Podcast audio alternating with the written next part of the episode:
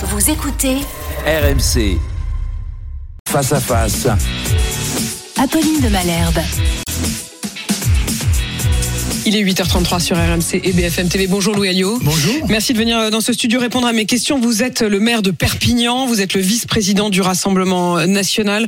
On va revenir sur la réforme des retraites, on va revenir aussi sur la ZFE. Vous faites partie de ceux euh, des maires euh, qui font une véritable bronca contre cette euh, ZFE, qui considèrent que la voiture électrique est encore un luxe pour euh, beaucoup. Mais je voudrais qu'on commence par euh, ce froid, ce froid qui s'installe. Alors certes, à Perpignan, il fait pas encore très froid, il fait 7 commence. au moment où on se parle et il devrait faire 14 euh, cet après-midi, mais tout le pays va être gagné quand même par euh, l'arrivée véritable de l'hiver. Et dans ce contexte, on a euh, Olivier Véran, le porte-parole du gouvernement, qui hier appelle les Français à faire encore plus d'efforts. Nous devons adapter nos comportements, dit-il, et il invite à décaler les machines, à baisser le feu sous la casserole.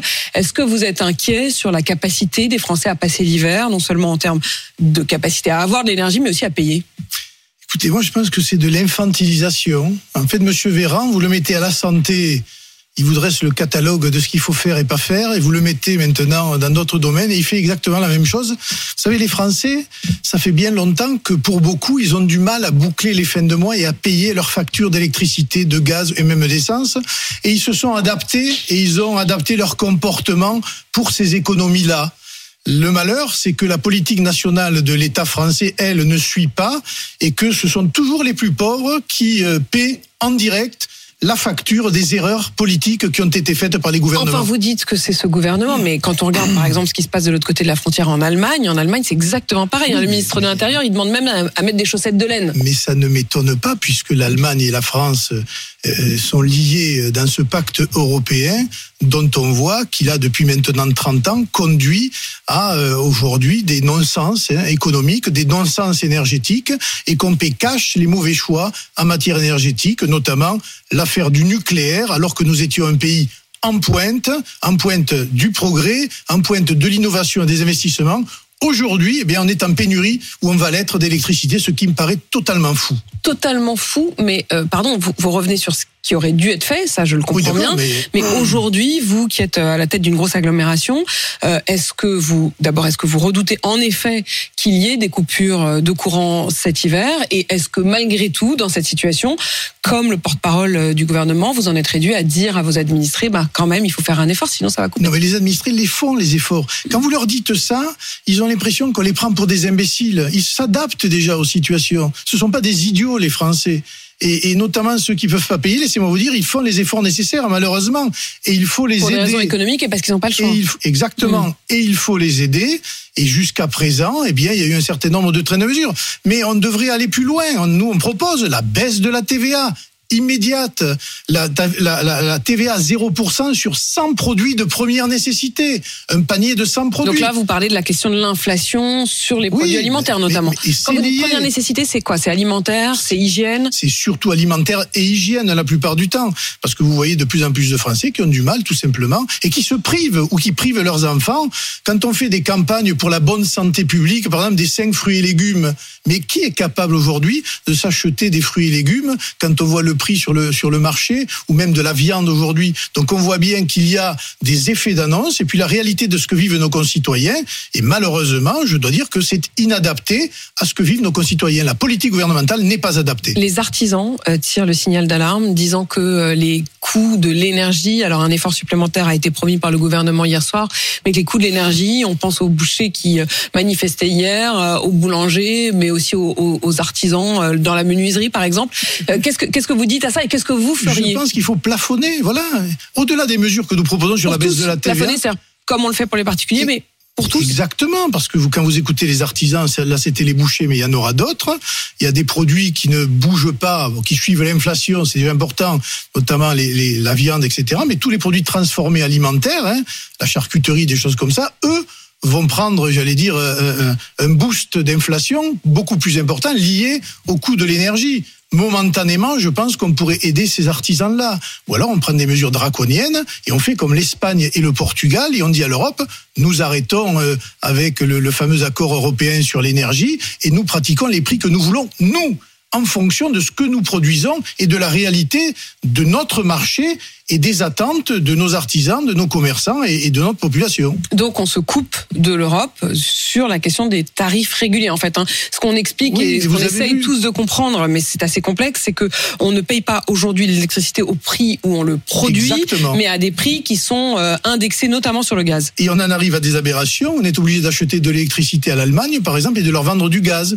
C'était une marchand de tapis à l'échelle européenne qui est totalement aberrant. Cela dit, il y a eu quand même une forme de solidarité entre la France et l'Allemagne qui ont dit qu'ils ne se laisseraient pas tomber. C'est-à-dire mutuellement, si l'Allemagne manque d'électricité, on lui en euh, revendra. Si nous, nous manquons d'électricité, ils nous en revendront. Il y a quand même une forme de solidarité. Oui, mais vous avez vu que dans la négociation à l'échelle de l'Europe et notamment avec la Commission sur le plafonnement euh, qui, qui voulait mettre en place, personne n'est d'accord. Et, la France, euh, pas plus que l'Allemagne, etc. Donc, ils n'arrivent pas à s'entendre entre eux. On va pas attendre que l'hiver passe pour justement appliquer ce qui est bon d'abord pour les nôtres. Parce que le, but d'un gouvernement national, c'est quand même de défendre ses citoyens avant que de regarder la solidarité ailleurs. Est-ce que vous faites des efforts au niveau euh, de la ville à Perpignan? Est-ce que vous baissez euh, l'éclairage public? Est-ce que qu'est-ce que vous avez pris comme mesure? Nous avons des trains de mesures sur l'éclairage public euh, et notamment sur le remplacement des ampoules par des LED. Et on a sur sur le mandat un plan de remplacement, mais sur, nous, on a la chance, on met du photovoltaïque, notamment de plus en plus, on va le faire dans les écoles, on le fait sur les piscines, et, puis euh, tout Vous n'avez pas eu à fermer les piscines? Non. Vous avez réussi pour l'instant à maintenir les piscines euh, ouvertes. Voilà, mais la facture énergétique, elle, elle grossit. On était à 3 millions 8 à peu près euh, sur sur l'électricité en 2021. Nous serons à 5 millions en, en, 2023. Et par exemple, sur un stade de, de, rugby, pour prendre un exemple concret, on passe de 150 000 euros d'électricité par an à 300 000. Ça, c'est ça donne un peu le, le, le concept. Et, et les mairies vont être durement impactées par cela. Et encore, nous, on a réussi à trouver un accord et avoir un bon accord euh, sur le prix de l'énergie. Mais d'autres mairies vont être dans des situations catastrophiques. Est-ce que vous allez réussir, vous, à ne pas augmenter les impôts? On voit à Paris les impôts qui explosent. Alors, nous, on n'augmente pas le taux d'imposition, on est à zéro depuis maintenant, euh, depuis maintenant longtemps, mais par un effet mécanique de l'augmentation des bases, là pour le coup, qui est décidé par l'État, l'impôt local va augmenter, mais pas du fait des décisions de la mairie, plus du fait des décisions de l'État. Et sur les ZFE, ça découle évidemment aussi de la même question, qui est de la question euh, euh, non pas seulement des prix, mais aussi du respect de l'environnement. Vous faites partie euh, de ces maires qui veulent mener une véritable fronde contre les ZFE, ces zones à faible émission, qui interdiront les centres-villes à toutes les voitures qui n'auront pas euh, la bonne critère et euh, évidemment les voitures électriques pourront y aller. Euh, c'est une obligation européenne pour toutes les villes de plus de 150 000 habitants. Vous en faites partie et vous allez quand même réussir à, à déroger. Non, parce qu'il y, y a des dérogations et puis on a mis une règle sur des territoires qui sont complètement différents. C'est-à-dire qu'on applique des règles, par exemple à Lyon, et les mêmes règles s'appliquent à Perpignan. On n'a pas la même dimension, on n'a pas le même trafic routier, euh, on n'a pas les mêmes capacités d'infrastructure de transport collectif. On n'a toujours pas le TGV. Je me permets pour relancer le ministre pour dire que on attend encore le TGV. On nous annonce des, des RER. Oui, mais, nous, c'est le TGV, que, le, que, l'on veut pour raccorder avec l'Espagne qui, eux, ont déjà fait le TGV. On n'a pas des infrastructures de transport ou des transports collectifs. Il nous faut faire des parkings relais. Bref, notre environnement n'est pas adapté à cette loi brutale qui touche qui Et qui touche ceux qui ont des véhicules, qui aujourd'hui ne rentrent pas dans ces critères, mais qui demain se verront interdire peut-être l'entrée dans la ville de Perpignan parce que ils n'ont pas des voitures euh, qui sont aux normes. Et qui peut se payer des voitures aux normes? En l'occurrence, des voitures électriques, mais pas que. Hein. On va caricaturer des voitures électriques.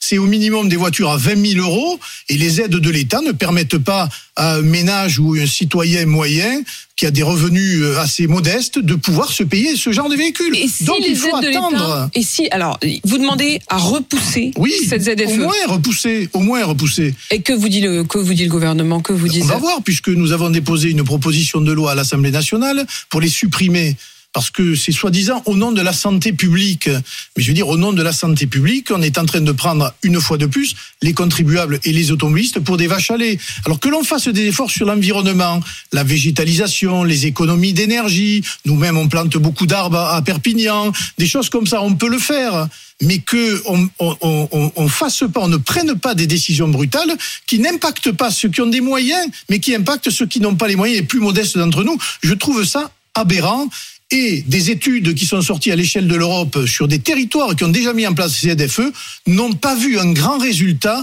en matière de. de... Vous voulez dire que l'effort demandé par rapport aux résultats euh, recueillis n'est pas. suffisant Non. On vous demande normalement de passer en ZFE en 2025. Oui, mais en deux ans, c'est court, deux ans. Ça va demander notre territoire pour qu'on adapte les lignes de bus, les parkings relais et que chacun s'équipe de voitures dignes de ce nom, mais ça prendra dix ans peut-être. Et si le gouvernement promettait des voitures électriques euh, moins chères, est-ce que vous seriez prêt dans ces cas-là à accepter la ZFE? Mais c'est impossible, il ne le promettra pas. Ce n'est pas possible. Et les voitures électriques, pour aller où? Pour, pour, pour circuler dans Perpignan? Mais déjà, quand vous avez une voiture électrique, de Perpignan, vous n'allez pas à Toulouse aller-retour. Donc il va falloir aussi qu'on mette ce problème des voitures électriques sur le sur le débat, parce que tout le monde parle de voitures électriques, mais comment on fait dans les grandes euh, transhumances euh, d'été, quand tout le monde s'en va en vacances? Comment vous faites réellement ces millions de véhicules? Alors ils promettent là de mettre euh, des bornes électriques Ah non, mais et d'aider notamment les petites stations dire, à s'équiper d'une borne électrique. totalement utopique pour l'instant au regard des capacités des voitures électriques sur les longs trajets. Voilà, le passage à l'électrique pour vous est utopique aujourd'hui. Aujourd'hui, utopique. S'il n'y a pas de progrès sur la durée des batteries, euh, sur les recharges de batteries euh, un peu partout et les équipements, je trouve que c'est totalement utopique. C'est-à-dire que la norme européenne qui veut qu'en 2035, Il y ait plus de n'y ait voitures plus- tr- il n'y ait thermiques. plus de voitures thermiques, En on tout cas, sera- plus de production et d'achat de on voitures sera thermiques. les seuls à le faire, avoir mis par terre notre industrie de l'automobile, alors que les, les- les grands États, on va dire la Chine, le- le- le- les États-Unis et d'autres pays, eux tireront encore un bénéfice des productions automobiles qu'ils feront et qui ne tombent pas dans cette utopie du tout électrique. Industrie, toujours, et question justement du développement euh, en France. Je recevais euh, hier euh,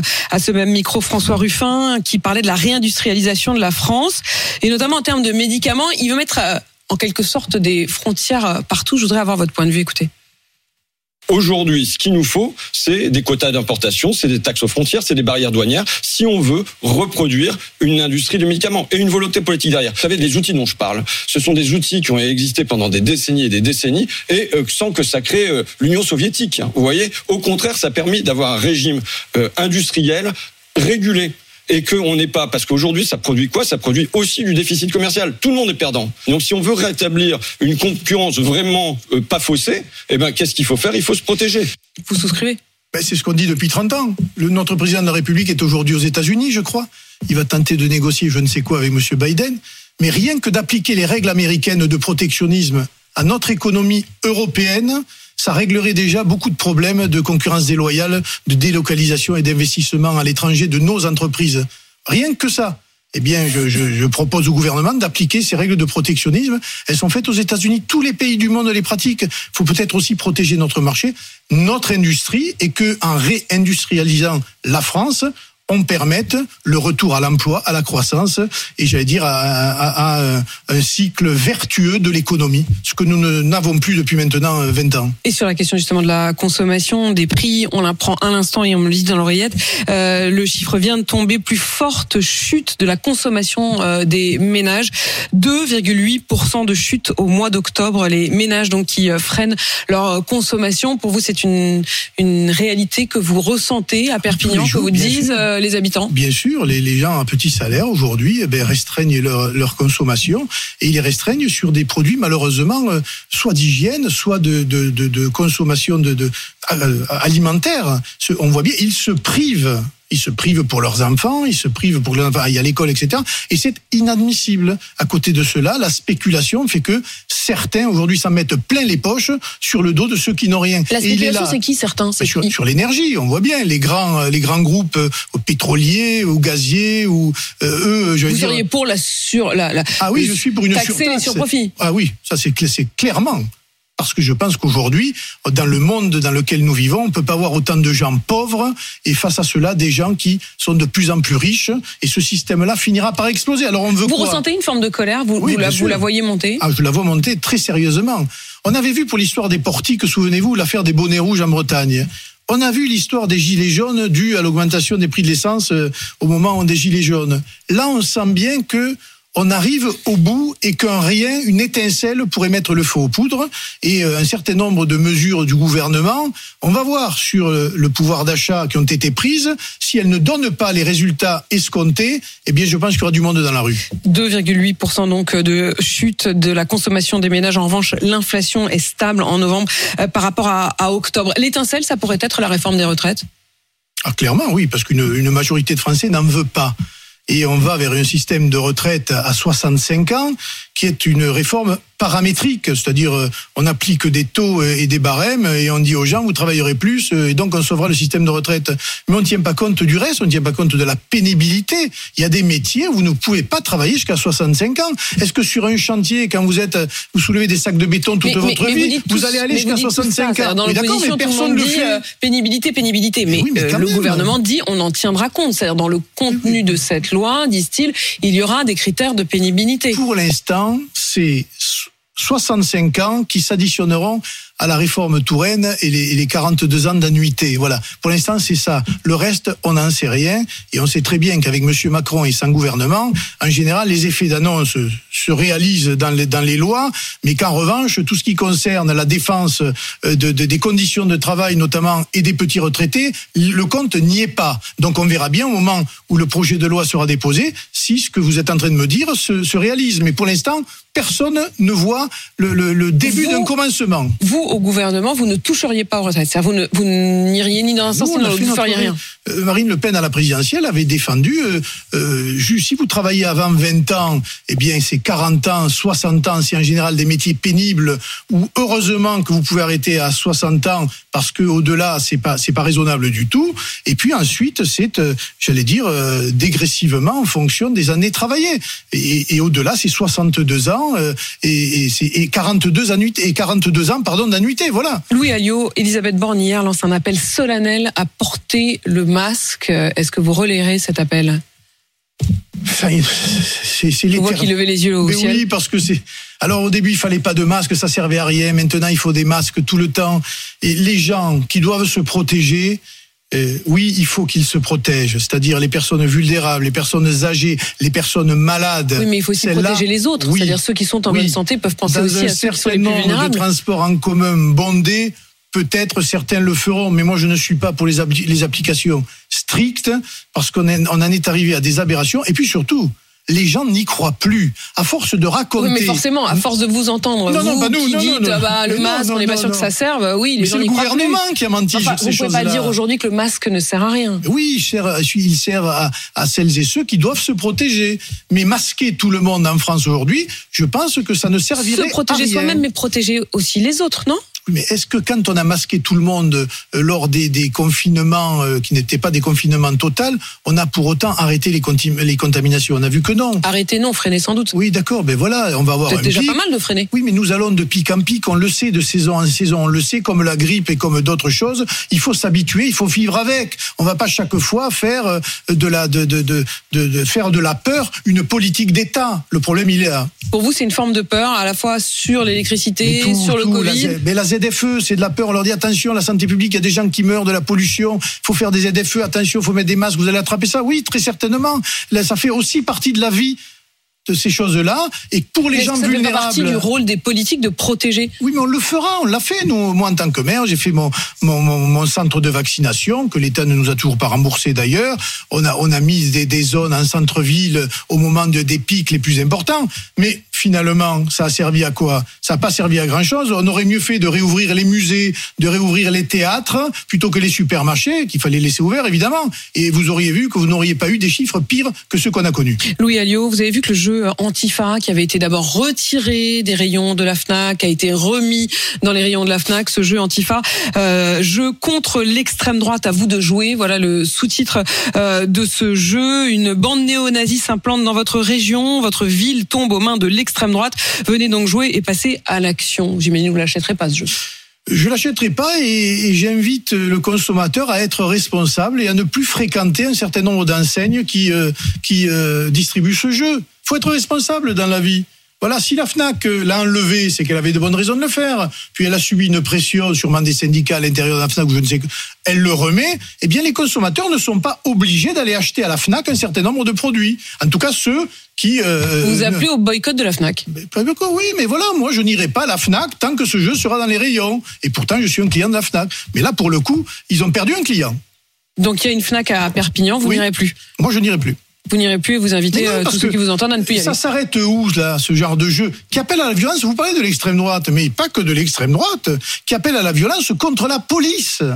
Contre la police républicaine, contre l'État. Ces gens-là sont des antifas. Ils veulent mettre à bas l'État. Ce sont pour la plupart des gens qui ont la violence comme politique et comme action. Et c'est donc la promotion qui est faite aujourd'hui par un groupe comme la FNAC. Eh bien écoutez, ils en prennent la responsabilité. Le consommateur, lui, a la responsabilité de combattre cela. Louis Alliot, euh, vice-président du Rassemblement national, maire de Perpignan, merci d'être venu euh, dans ce studio. Il est 8h53 sur RMC BFM TV.